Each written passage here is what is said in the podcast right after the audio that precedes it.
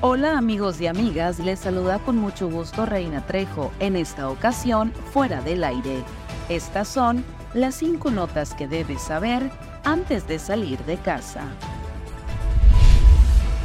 Por el cobro excesivo del consumo de energía eléctrica, en las próximas horas el asilo de ancianos San Juan de Dios de Pueblo Viejo en Navojoa podría quedarse sin luz. La deuda a la Comisión Federal de Electricidad asciende a 41 mil pesos por el consumo de luz del periodo del 15 de agosto al 15 de septiembre. Durante el mes de septiembre, un total de 56 personas fueron detenidos al ser sorprendidos en flagrancia cometiendo el delito de violencia familiar en diferentes municipios del estado.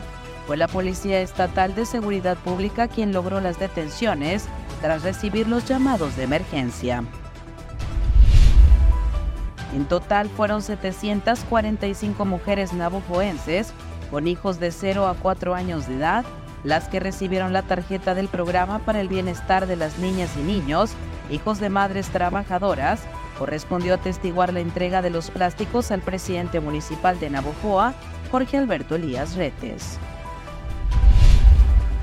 Los mexicanos son los más adelantados en el mundo para realizar compras navideñas con anticipación. 55% de los consumidores ya planean aprovechar temporalidades como el buen fin que se aproxima.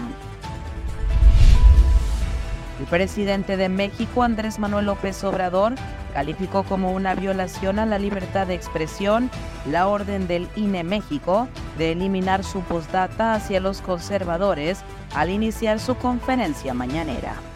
Que tengas un maravilloso día. Para fuera del aire, Reina Trejo.